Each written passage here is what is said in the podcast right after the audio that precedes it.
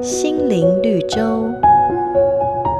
寒冷的冬天，公车司机为了乘客能随手关上车窗而大伤脑筋，于是贴了一张公告：为了大家的舒适，请随手关窗。但情形没有改善。后来他想出一个方法，将告示改成：为了自己的舒适，请随手关窗。从此以后，再也没有冷飕飕的风吹进来了。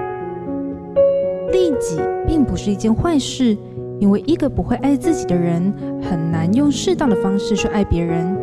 圣经说，你要尽心、尽性、尽意爱主你的神。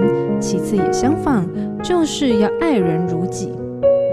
爱人如己包含两个方面：一是爱己，二是爱人。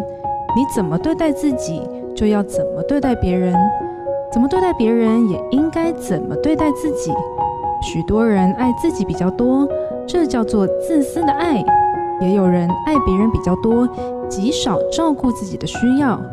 要记得主耶稣的大诫命，他说：“得听醋逼，请求嘎低。”愿主耶稣的爱帮助我们，用平衡的态度，好好爱人，也好好爱自己。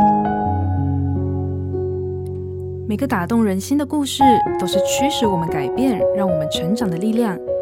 如果你喜欢我们的节目，请帮我们分享给你的朋友，也别忘了按下订阅，避免错过之后精彩的内容。